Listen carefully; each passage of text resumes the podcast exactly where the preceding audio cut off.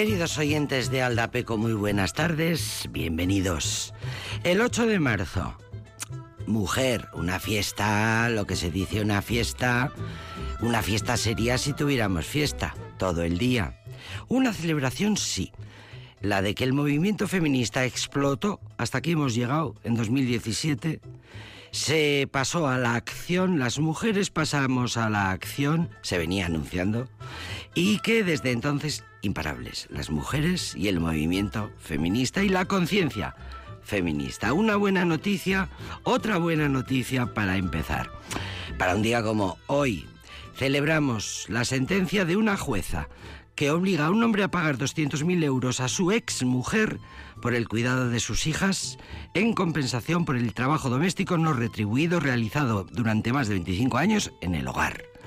La cifra, 200.000, es el resultante de calcular el salario mínimo interprofesional durante los 25 años de matrimonio.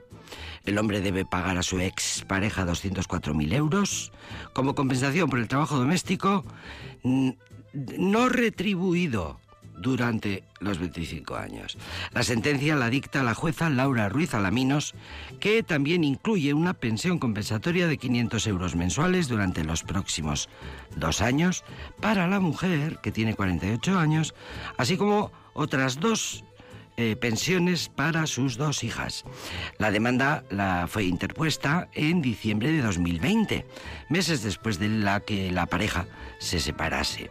Según la abogada de la mujer, ella era su sombra, la sombra de su marido. Trabajaba detrás para que él creciera en lo profesional y se convirtiera en algo, en un empresario con varios eh, gimnasios en su haber. Eh, mientras el padre eh, mientras el padre no quiso que su hija hiciese estudios superiores y por eso cuando la niña tenía 16 estuvo trabajando para pagarse su propia matrícula. En 2020 la mujer se cansó de la situación y pidió el divorcio. Debido al régimen de separación de bienes, que es imprescindible para hacer este tipo de demandas, él se quedó con todo su patrimonio y ella solo con la mitad de una vivienda cuya propiedad compartían. Con la demanda presentada en diciembre de aquel año, buscaba que se reconociera esos 25 años de trabajo en casa. De nuevo a la palestra el artículo 1438 del Código Civil, del que hablamos hace unos días en Aldapeco por una sentencia del mismo estilo en Galicia. Dice el artículo, los cónyuges contribuirán al sostenimiento de las cargas del matrimonio. A falta de convenio lo harán proporcionalmente a sus respectivos recursos económicos. El trabajo para la casa será computado como contribución a las cargas y dará derecho a obtener una compensación que el juez señalará, a falta de acuerdo, a la extinción del régimen de separación, que parece que estamos aquí en una ceremonia de matrimonio civil. O sea, esto se podría, se debería recordar en las ceremonias eh, civiles. O sea, que la independencia económica, una vez más, demuestra que es la base de la independencia de las mujeres. Contaremos cosas hoy, leeremos también un poco de historia con mayúsculas, datos, fechas, sucesos extraordinarios que dieron lugar durante el devenir de los años y de los siglos a este día de hoy. Nos va a venir de maravilla recordar todo lo que pasó, los hechos, los hitos, conocerlos, divulgarlos, para su general conocimiento. Pero antes, y por riguroso turno, lo primero, la canción.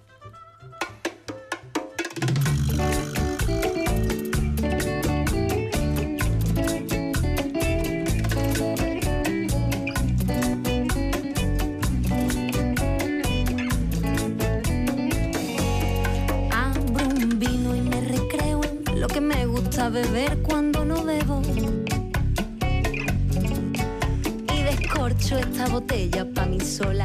Y aunque no me la termine, celebremos que hoy es luna llena y estoy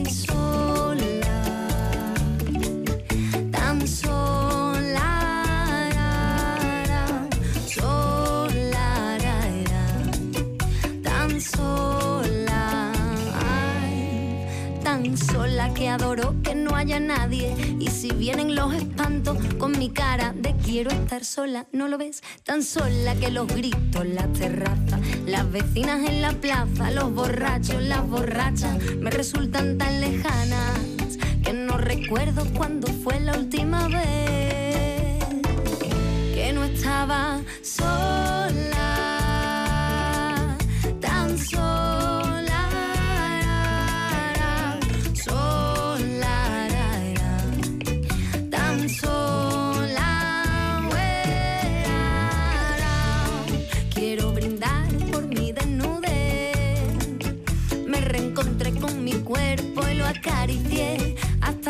Saciar su sed, en un dar de carcajadas todo el cuarto y amanecer. Hoy que por fin es verano y lo puedo leer. Y yo estoy sola, sola, sola. Por favor, no me molesten, tengo tanto por brindar y por hacer.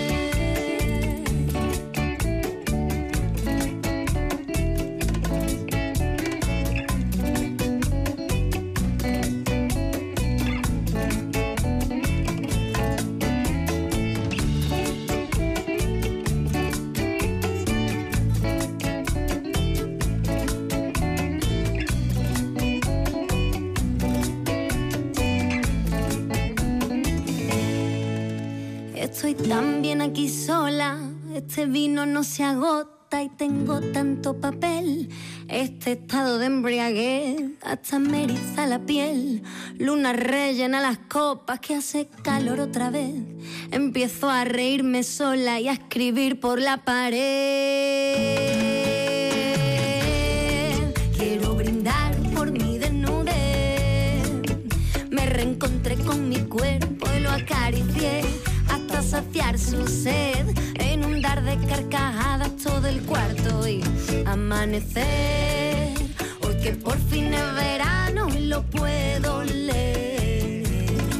Y yo estoy sola, sola, sola. Por favor, no me molesten, tengo tanto por brindar y por hacer. Quiero brindar por mi desnudez. Me reencontré con mi cuerpo y lo acaricié saciar su sed, inundar de carcajadas todo el cuarto y amanecer. Hoy que por fin es verano y lo puedo leer. Y yo estoy sola, sola, sola. Por favor, no me molesten, tengo tanto por brindar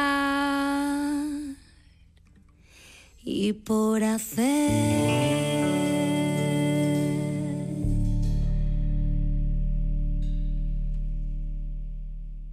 La Mare, la Mare, la gaditana Mare, que dice que hace bastante alarde de esta actualidad de que están viviendo las cantautoras, porque realmente si tú miras para atrás, dice la Mare, en la historia es la historia de las cantautores es masculina, de hecho es la historia de los cantautores en masculino plural. Por supuesto que hay excepciones gloriosas, pero dice la Mare, por eso digo yo que el hecho de que una mujer sola en el escenario esté sola en el escenario es feminismo en estado puro. No me presento como la madre cantautora feminista, aunque lo soy profunda y radicalmente, pero mi música lo es desde un sentido indirecto y transversal porque el feminismo lo empapa todo no necesito consignas concretas. Eh, dice que mm, la Mare, que el papel de los hombres, ella cree que es básico. Me parece que el feminismo tiene que ser de todas las personas. Yo en mi día a día y en mi vida me relaciono con hombres. Me gusta sentirme cómoda de igual a igual, entendiendo el feminismo como un desmontaje de lo establecido en cuanto al género. La Mare, cantautora gaditana actualmente afincada en Madrid, que se describe como joven compositora, educadora sociales de profesión, son mis dos vertientes, la música y lo social. La música me permite hacer acción social porque se sanan muchos corazones. Haces a mucha gente que se sienta un poco menos loca, un poco menos sola. Y lo petó hace unos años con esta canción, Sola, la mare gaditana. La idolatramos en este programa que se llama Aldapeco. Aldapeco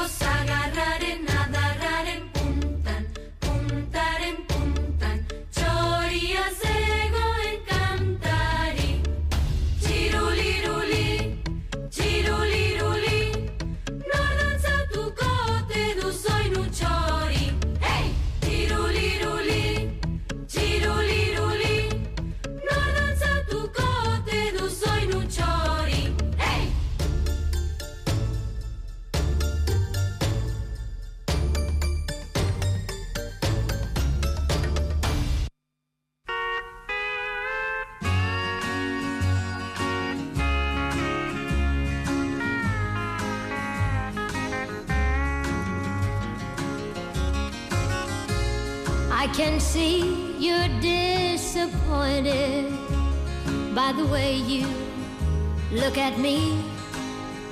And I'm sorry that I'm not the woman you thought I'd be. Yes, I've made my mistakes. But listen and understand mistakes are no worse than yours just because I'm a woman.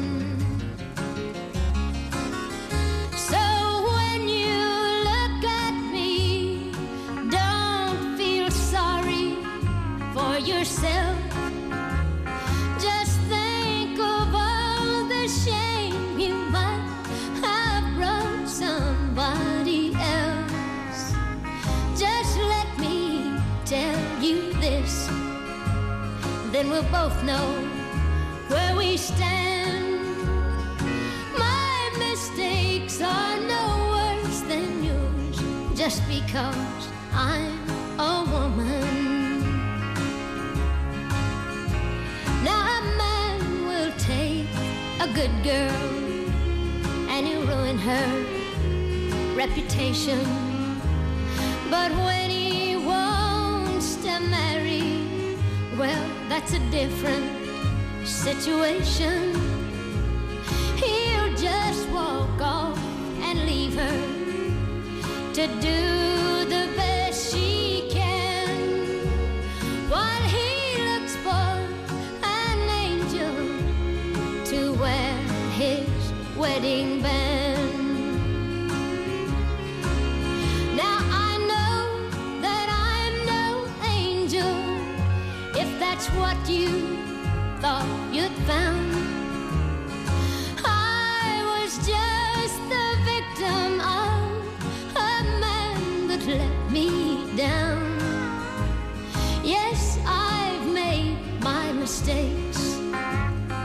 listen and understand. My mistakes are no worse than yours just because I'm a woman. No, my mistakes are no worse than yours just because I'm a woman.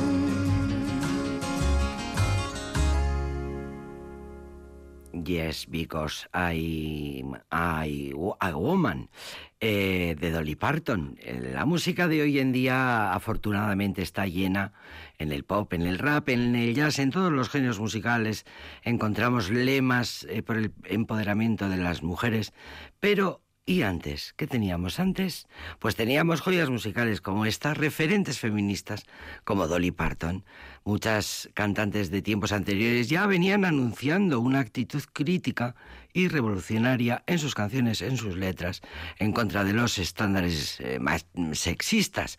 Y una de ellas, eh, con esta canción lo fue y lo siguió siendo a lo largo de toda su carrera, 74 475 tacos tiene hoy, Dolly Parton, pues fue una de las pioneras. En 1968 era esta canción. Dolly, Parton ya se mostraba eh, contraria al machismo y al sexismo en la canción de su segundo disco en solitario, este, esta que acabamos de escuchar, que se convirtió en todo un himno contra todos aquellos que utilizan palabras como puta, para insultar a las mujeres.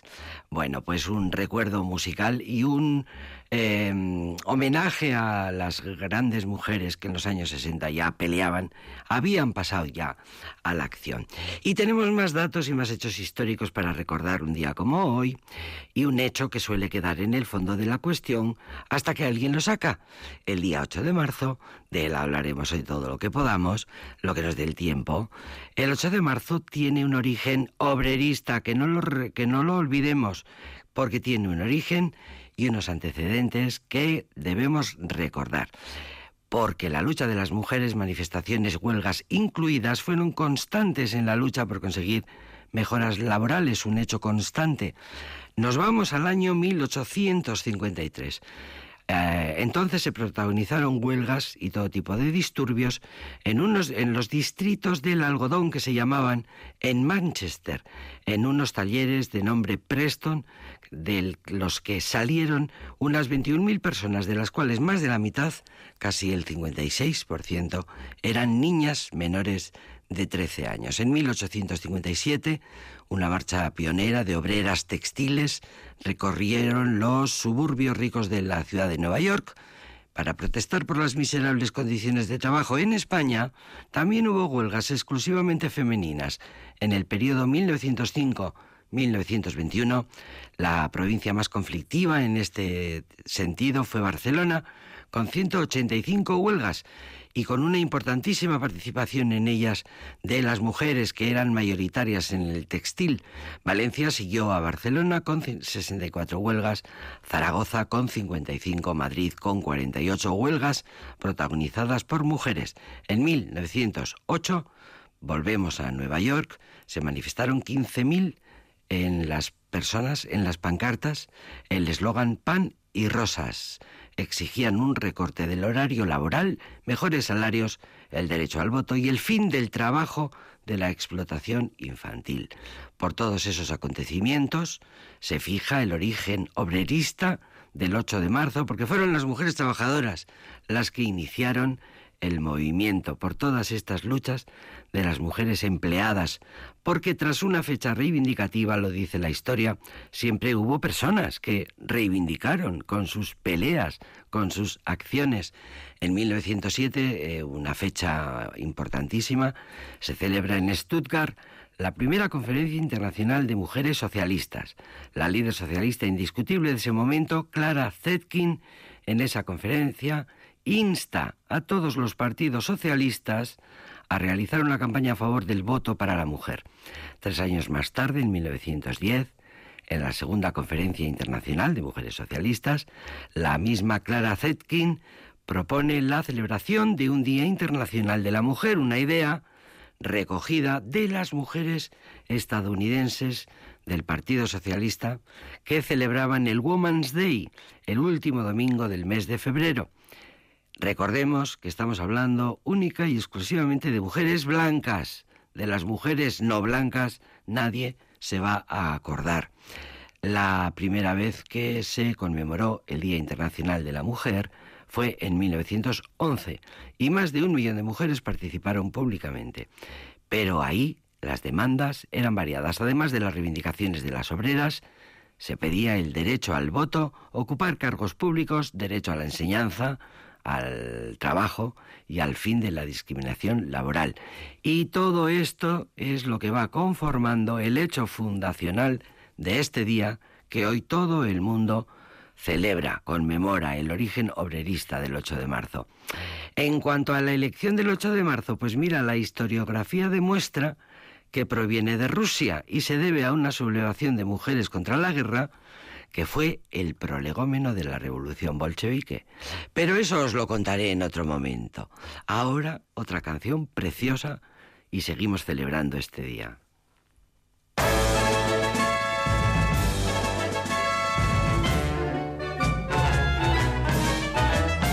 Soy una mujer inconveniente, me lo dijo ayer mi presidente, que nunca seré no usar tacón de señora y porque con la diplomacia no checan mis múltiples gracias. Soy una mujer inconveniente, tienes que tomarlo relajadamente. No te amo más que a mis gatos, pero te amo mucho ratos, ni lo suficiente alcanzar y ahora No soy tus pantuflas, ni soy tu madre, no soy tu gobierno, ni tu comadre. No prefiero adentro ni afuera, ni me colmará una chequera. Soy una mujer que entre otras cosas exhibe, ostenta unas, una una historia indecorosa. Soy una mujer inconveniente de esas que son fieles relativamente. Dicen que no tengo moralina porque me desnudo en la cocina. Dicen que no tengo moraleja. Me gustan muchísimas cosas. Soy una mujer inconveniente. Ráscame la espalda delicadamente. Siempre tengo ganas, ganas, de tenerte aquí en mi cama.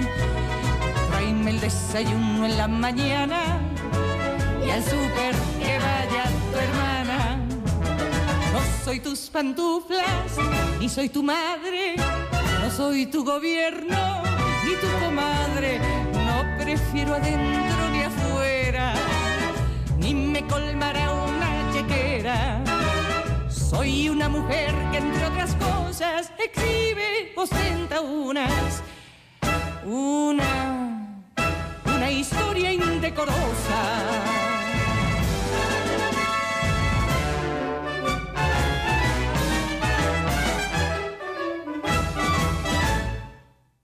la gran Liliana de Felipe, la gran cantautora feminista argentina, que tantas alegrías musicales nos da y nos sigue dando. Y, en este programa la ponemos siempre que podemos porque es maravillosa, sus letras no tienen, no tienen desperdicio, soy una mujer inconveniente. Me lo dijo ayer mi presidente.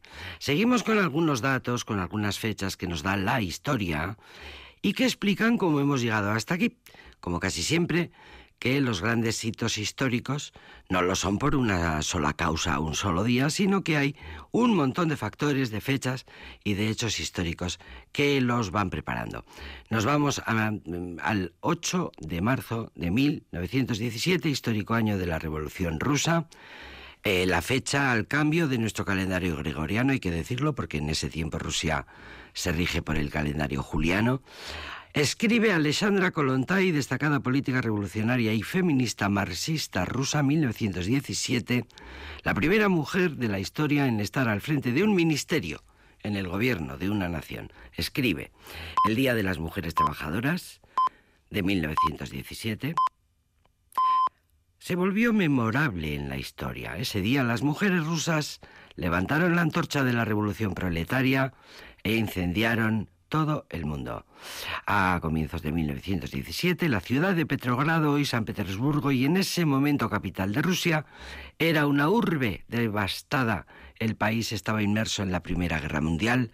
Las mujeres, algunas trabajadoras, otras esposas de soldados, reivindicaban pan para nuestros hijos, retorno de nuestros maridos para las trincheras casi de, nuestros maridos de las trincheras.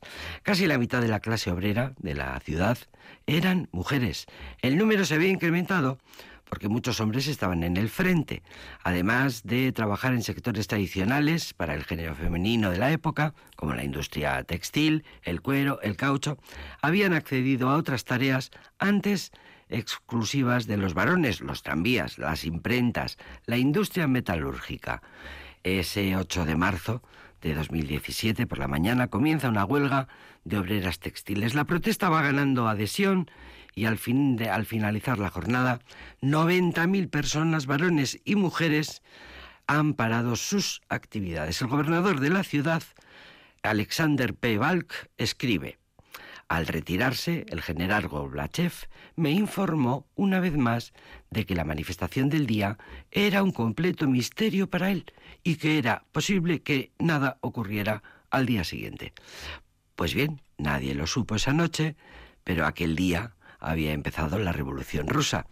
Las huelgas y las protestas continuaron y León Trotsky, el líder soviético, escribió la mujer obrera representa un gran papel en el acercamiento entre los obreros y los soldados.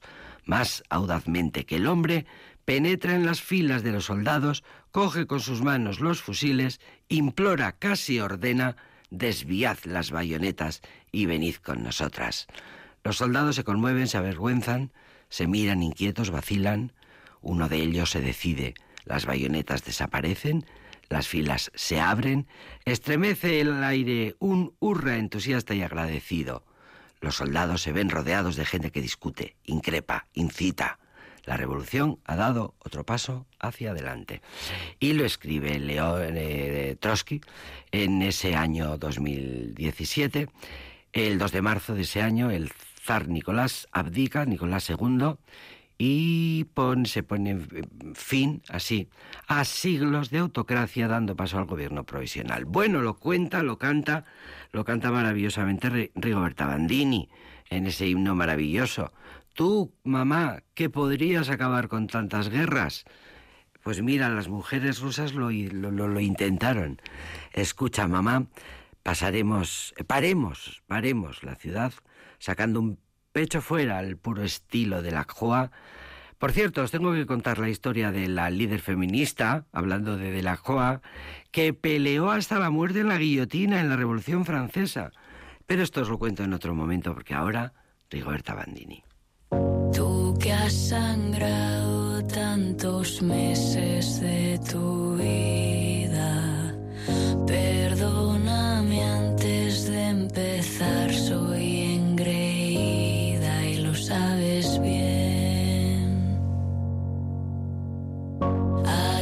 que tienes siempre caldo en la nevera, tú que podrías acabar con tantas guerras, escúchame.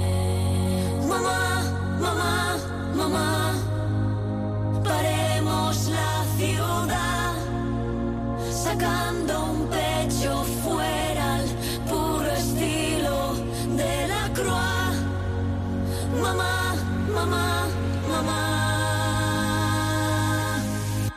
Tantas mamá, mamá, mamá, mamá, mamá, mamá, mamá, mamá, mamá, mamá.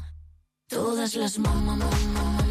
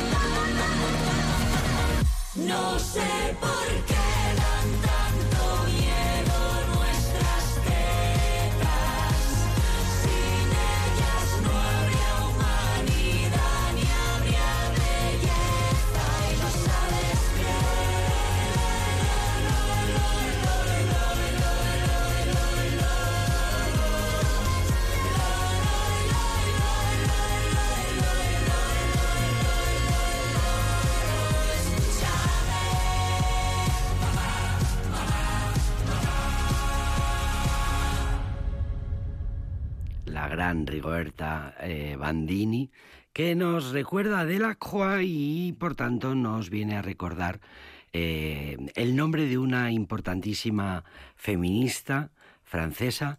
eh, bueno, habla de Delacroix, que es el autor del mítico cuadro de la mujer que representa con un pecho fuera esa pintura que recordamos todos, que representa la libertad, la liberté, guiando al pueblo. Eh, un cuadro pintado por Eugène Delacroix en 1830.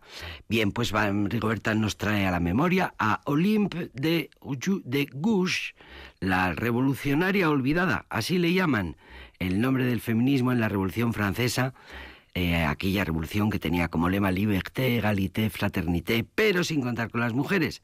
Y allí estaba Olympe, que mm, fue guillotinada la guillotina le cortó la cabeza. Prolífica escritora política, se manifestó claramente contra la represión jacobina y contra Robespierre y contra Marat. Fue acusada de reaccionaria guillotinada en 1793. Sus obras, las obras de esta autora, fueron a la vez profundamente feministas y revolucionarias. Exaltada por las ideas de la Revolución Francesa, publicó en septiembre de 1791 un manifiesto titulado La Declaración de los Derechos de la Mujer y la Ciudadana, aplicándolo de manera exhaustiva a las mujeres. Al manifiesto de los hombres se les había olvidado incluirlas y escribió el que está considerado hasta ese momento el más brillante y radical alegato en favor de las reivindicaciones femeninas. Olimpia de Gouche reclamó un trato igualitario de la mujer con respecto al hombre en todos los aspectos de la vida, en los públicos y en los privados. Fue considerada una de las precursoras del feminismo, escribió teatro, eh, novelas, eh, fue prolífica en su obra literaria, dirigió un periódico, fundó la, la Sociedad Popular de las Mujeres, y, fue bueno pues eh, se opuso escribió una carta en contra de Monsieur Robespierre y fue bueno pues acusada de intrigas y de sedicias y fue guillotinada. Eh, efectivamente escribió la declaración sobre los derechos de la mujer. Vino a decirles a los hombres hombre pues muy bien y tal pero las mujeres dónde estamos.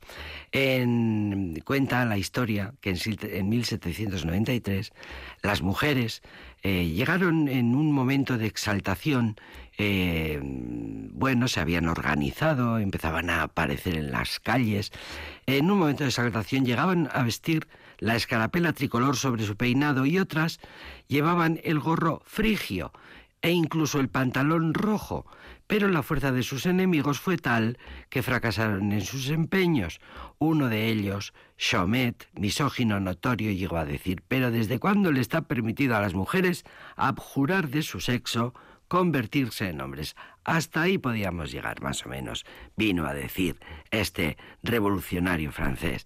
¿Desde cuándo es decente ver a mujeres abandonar los cuidados devotos de su familia, la cuna de sus hijos, para venir a la plaza pública, a la tribuna de las arengas, a realizar deberes de la naturaleza? Que la naturaleza ha impuesto solo a los hombres. Así estaban las cosas. Va, tampoco te creas, ¿eh? que ha cambiado demasiado. Bueno, sí, ha cambiado mucho, lógicamente, pero necesitamos más.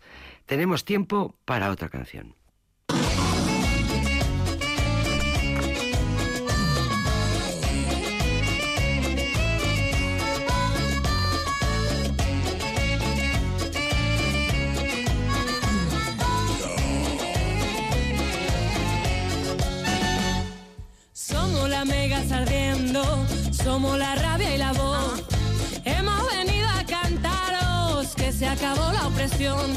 Somos el eco que rompe toda verticalidad. Siguen soplando los vientos de osadía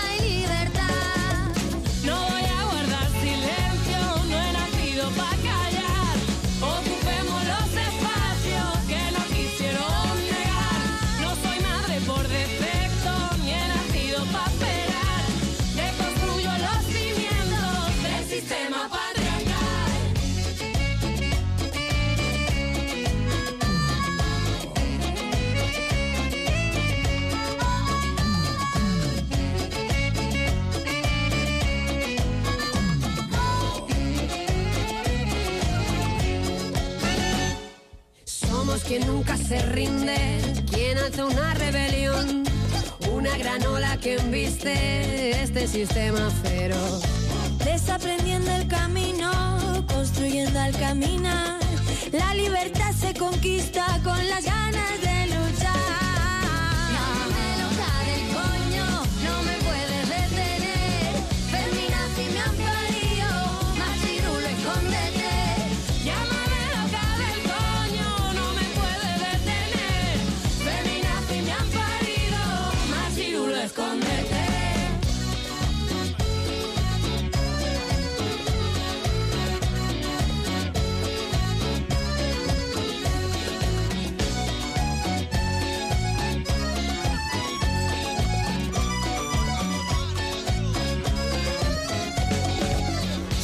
otras, las que no importan, las silenciadas, las rotas, las buenas, las peores, las heridas, las locas, las raras, las otras. Somos la rabia de nuestras asesinadas, somos la ira y la alegría de nuestras hijas, somos las nietas de las brujas que quemasteis, somos la daga en vuestro cuello, somos la sabiduría de las mayores, somos las que decidieron importar, somos la venganza y la risa y el abrazo y el grito colectivo de las hermanas. Nos hemos reconocido entre nosotras y hemos identificado al enemigo. Nos hemos dado la mano y la palabra. Queremos lo que es nuestro y lo queremos ahora. Queremos poder ser, queremos libertad. Somos una, somos todas.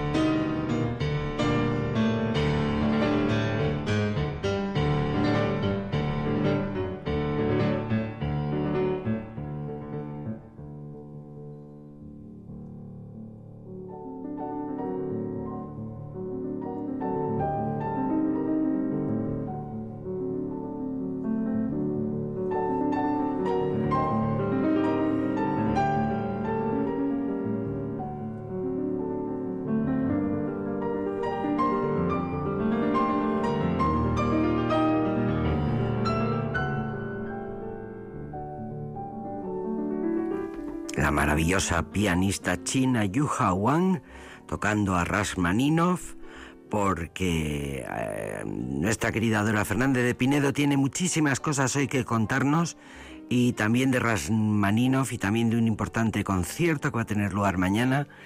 Eh, aprovechamos el tiempo. Con Dora Fernández de Pinedo otra cosa no, pero aprovechar al, al- el segundo, querida Dora. Buenas tardes. Hola, estaba es- ansiosa, deseando que llamaras. Deseando, deseando. Porque eh, considero que tenemos tanto que decir hoy, Claro. que vamos a ser muy breves y muy concisos, o por lo menos creo que debemos.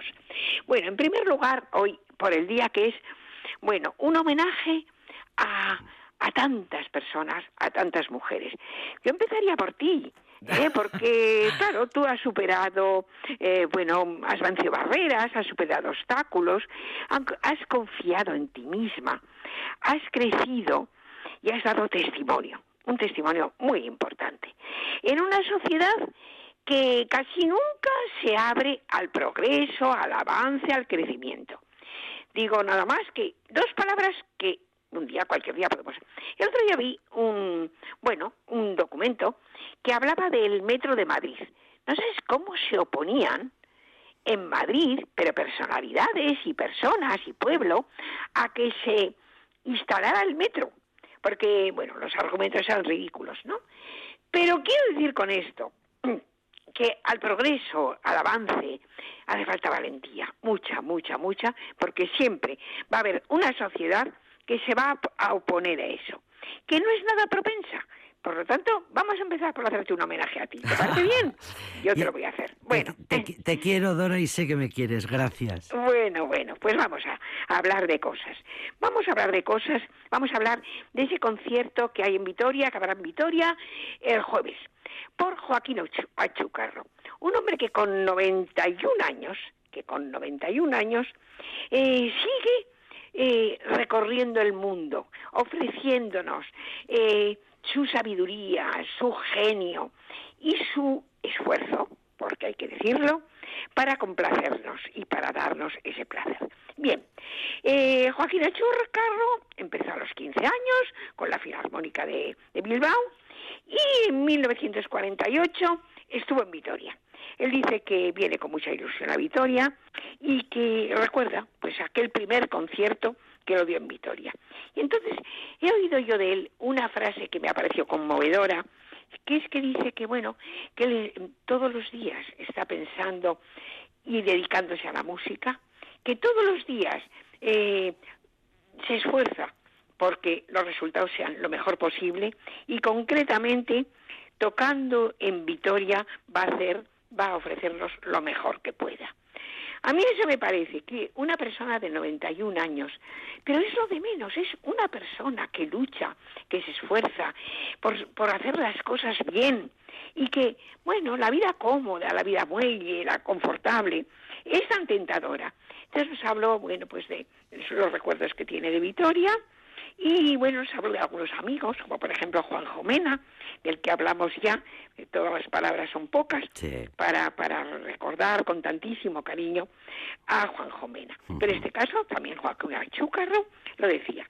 Una persona que ha hecho 8 millones de kilómetros, ha actuado con 300 orquestas, en 61 países, con 400 directores, y que sigue, sigue con el mismo empeño, la misma ilusión y el mismo espíritu de sacrificio y de entrega que, bueno, en todos los momentos de su vida.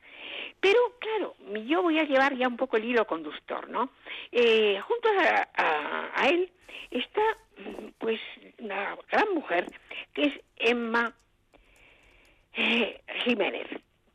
Emma Jiménez es su mujer, es una mujer que mm, era una gran pianista y es una gran pianista, no se puede decir que era, es Claro, una gran sí, sí, pianista, sí. pero que libremente tomó ele- eligió, tomó la posibilidad de elegir, fue libre para elegir y decidió que iba a toda su sabiduría y toda su arte lo iba a poner, no digo que al servicio, pero iba a acompañar a Joaquín Achocarro y bueno, esto es una opción, una opción en la vida. El otro día, eh, bueno, algún día hablaremos de Alicia de la Rocha, hablaremos también de Rasmaninov, porque se cumplen 100 años de ambos. Rasmaninov nació hace 100 años y también Alicia de la Rocha. Y Alicia de la Rocha parece ser una hija de Alicia de la Rocha, comentaba que, bueno, los amigos que se reunían en Barcelona para hablar de música y demás, y entonces me encantó porque dijo, pues, dijo nombres, ¿no? Y dijo, por ejemplo, y los Achúcarro. Es decir, los Achúcarro La- eran los Achúcarro, La mujer de, que me parece de Joaquín. absolutamente maravilloso. Sí, sí, sí. Mm, tanto uno como otro. Era público y notorio la calidad musical de esta mujer. Claro. Su calidad Entonces, de esto pianista. también lo tenemos que hacer notar en este día, que bueno, es tan importante, ¿no? Hablar, claro que sí, del valor, del mérito de las mujeres. Yo solamente, bueno, tengo que, que decir que, que, bueno, pues que hace no mucho tiempo, hace muy poco tiempo, pues yo no encontraba discos de alguna mujer que quería ya empezar a hablar de ellas. Y por ejemplo, pues, pues bueno, diría, ¿eh? por ejemplo, de, de eh, la mujer de Schumann, de, eh, Clara Schumann, sí, sí. Pues Clara Wieck no había, no había de música, Ujú. no había música de tantas me- eh, mujeres que luego ya han empezado a descubrirse maravilloso, ya se conocen, ya se hablan. muchas mujeres se hacen, ¿no? Muchos investigando, sí, de ba- sí. Claro, claro. conocemos no- las no investigaciones. no, no, no existía nada, eran absolutamente desconocidas. Pero quiero decir con esto, pues bueno, que, que ese- esos méritos, mm, eh, bueno, unas veces más potentes, con más esfuerzo y otras menos, pero desde luego, bueno, pues se- son presentes también en mujeres muy próximas, muy conocidas y muy queridas.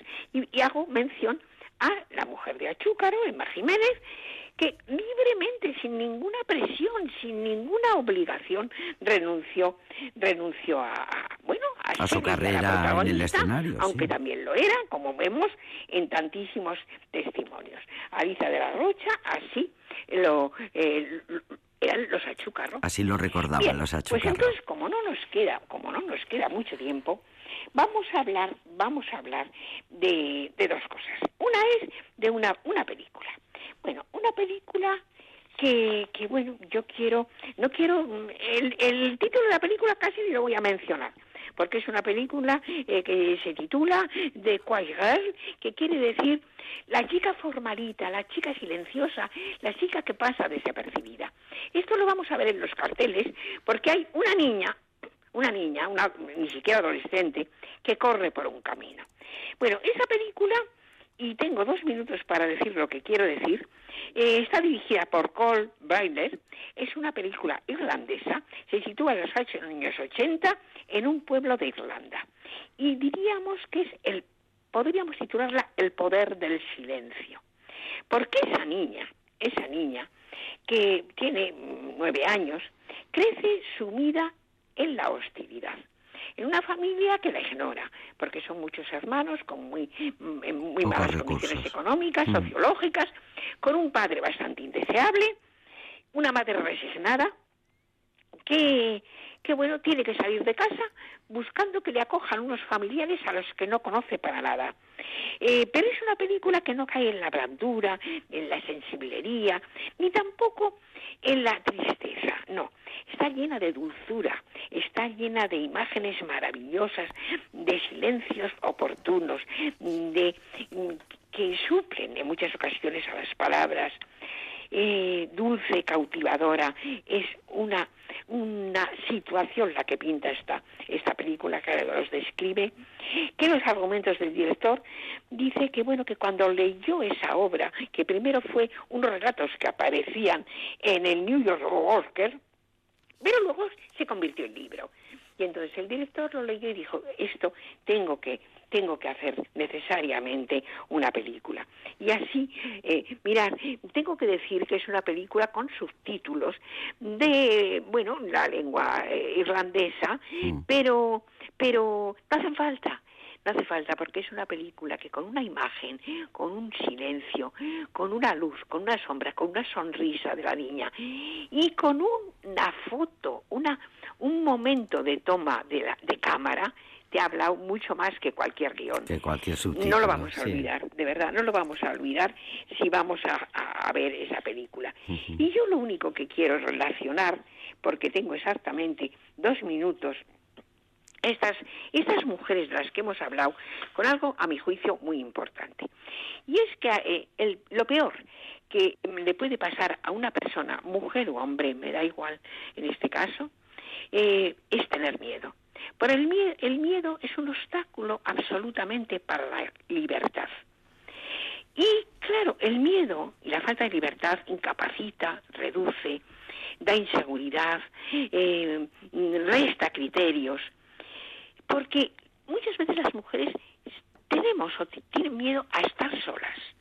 El estar solo. Yo he observado algo que me ha llamado la atención y es que cuando voy al, yo veo por la calle que, que bueno, las mujeres eh, es, es bastante frecuente que vayan a la compra solas, que vayan a, a, al- a misa solas, pero sin embargo es mm, menos frecuente ver en el cine, en el teatro, una mujer sola. Sí, es verdad. Yo creo que la mujer ha ido heredando un- una especie de miedo a la soledad por aquello que es una so- sociedad, un mundo que pesa tanto que quizá, bueno, pues que no piensen que no tengo con quién ir, que vean o que sentirme yo acompañada, el miedo a sentirse solo, a estar solo.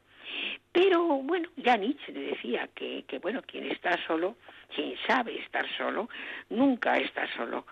Porque, claro, el- el- eso fortalece el, el saber estar con uno mismo, fortalece la opinión, la decisión, la percepción y somos más libres.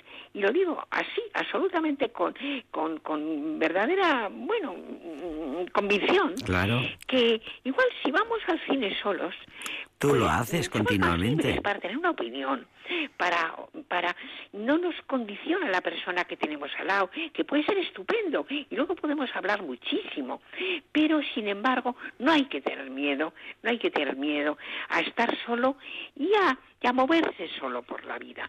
Pero claro, una sociedad que nos ha enseñado, pues que arropaditas estamos mejor, pero en realidad Con la pareja, libres. con la amiga, con siempre con alguien. Sí, sí, sí, siempre. Lo dice una mujer que va continuamente, eh, que hace su propia vida y que va Claro. continuamente al teatro, al cine, al concierto de mañana de Claro, Achucarro. es que yo comprendo que es muy bonito también compartir y luego comentar.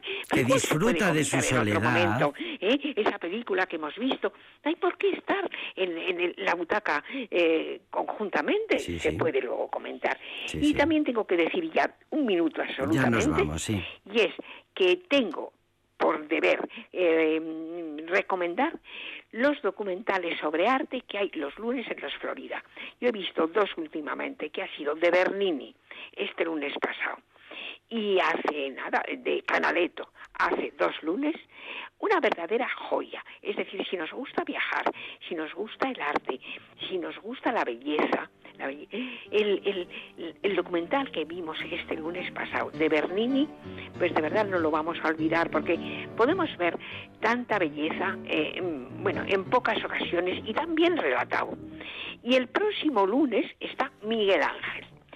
Yo mm, Nos vamos a tener que despedir, querida Dora. Déjame Claro, que diga. con esto, y además de, lo hemos, hemos- estamos, hemos estado muy intensos. Sí, eh, ejemplo de mujer libre, empoderada. eh, eh, una de las primeras concejalas mujeres en el Ayuntamiento de Vitoria. No, ¿Quién? eso es lo de menos. ¿Quién? Tú sabes muy bien. Y Dora Fernández de Pinedo, otro día os cuento más cosas. Lo que pasa que delante de ella no, porque ella no quiere, no, no, no le gusta. No, no, pero hemos No estado intensas porque hemos dicho, por Dios, cómo hemos aprovechado, qué eficacia hemos tenido hoy. Ejemplo de mujer libre, empoderada, dueña de su vida. Querida Dora, gracias, eres un referente, gracias. Un beso muy